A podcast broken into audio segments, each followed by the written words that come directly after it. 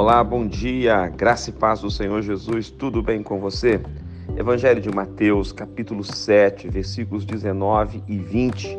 Toda árvore que não produz bom fruto é cortada e lançada ao fogo. Assim, pois, pelos seus frutos os conhecereis. Essa palavra Jesus está ministrando no contexto onde ele explica sobre os falsos profetas. Todos nós precisamos produzir bons frutos. A árvore que produz bom fruto, ela é mantida, ela é cuidada, ela é honrada. A árvore, portanto, que não produz bom fruto, Jesus está dizendo que ela é cortada e lançada ao fogo. Uma palavra dura. Podemos chamar essa palavra sobre juízo de Deus.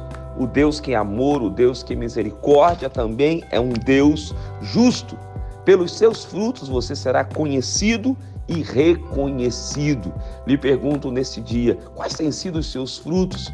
Você tem, tem, sido uma árvore que tem produzido santidade ou você tem sido uma árvore que tem produzido pecado? Se você produzir santidade, você será realmente honrado, abençoado, abençoada em tudo que você fizer. Mas preste atenção: se você produzir pecado, você será uma árvore que vai ser cortada e lançada ao fogo. Elimine hoje o pecado da sua vida e dê início a uma jornada de santidade ao Senhor.